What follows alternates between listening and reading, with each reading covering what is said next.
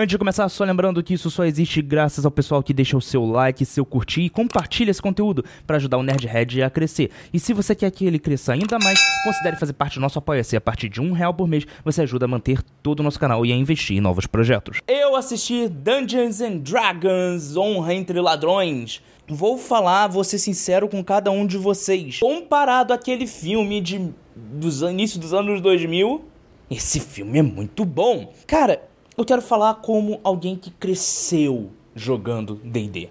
Alguém que cresceu jogando D&D, alguém que sentou numa mesa, fez personagem e eu fiquei super empolgado. O filme ele é uma narrativa de RPG.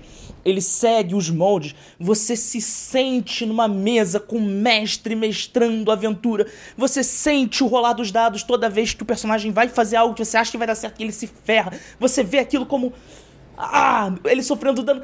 É maravilhoso. O meu jogador de RPG interno ficou super empolgado. Mas o meu eu, crítico de cinema, tem umas coisas para falar.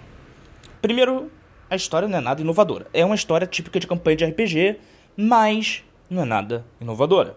Segunda coisa, é longo pra caraca esse filme. Ele é muito maior do que pode ser você poder, se você tirar metade daqueles flashbacks e cortar uns 30, 40 minutos do filme, não vai fazer tanta diferença, tá?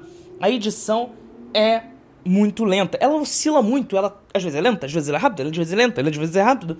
E uh, o ritmo ali não me convenceu muito bem. Agora, as músicas, as músicas emulando músicas de campanha de RPG, músicas que provavelmente, se você joga RPG, o seu mestre colocou para ambientar as cenas aquilo é muito legal. Fora, claro, a nostalgia de rever os personagens da Caverna do Dragão ali aparecendo na tela, mesmo que eles não falem uma palavra. É divertido, isso não é spoiler porque tá no trailer, eles iriam aparecer.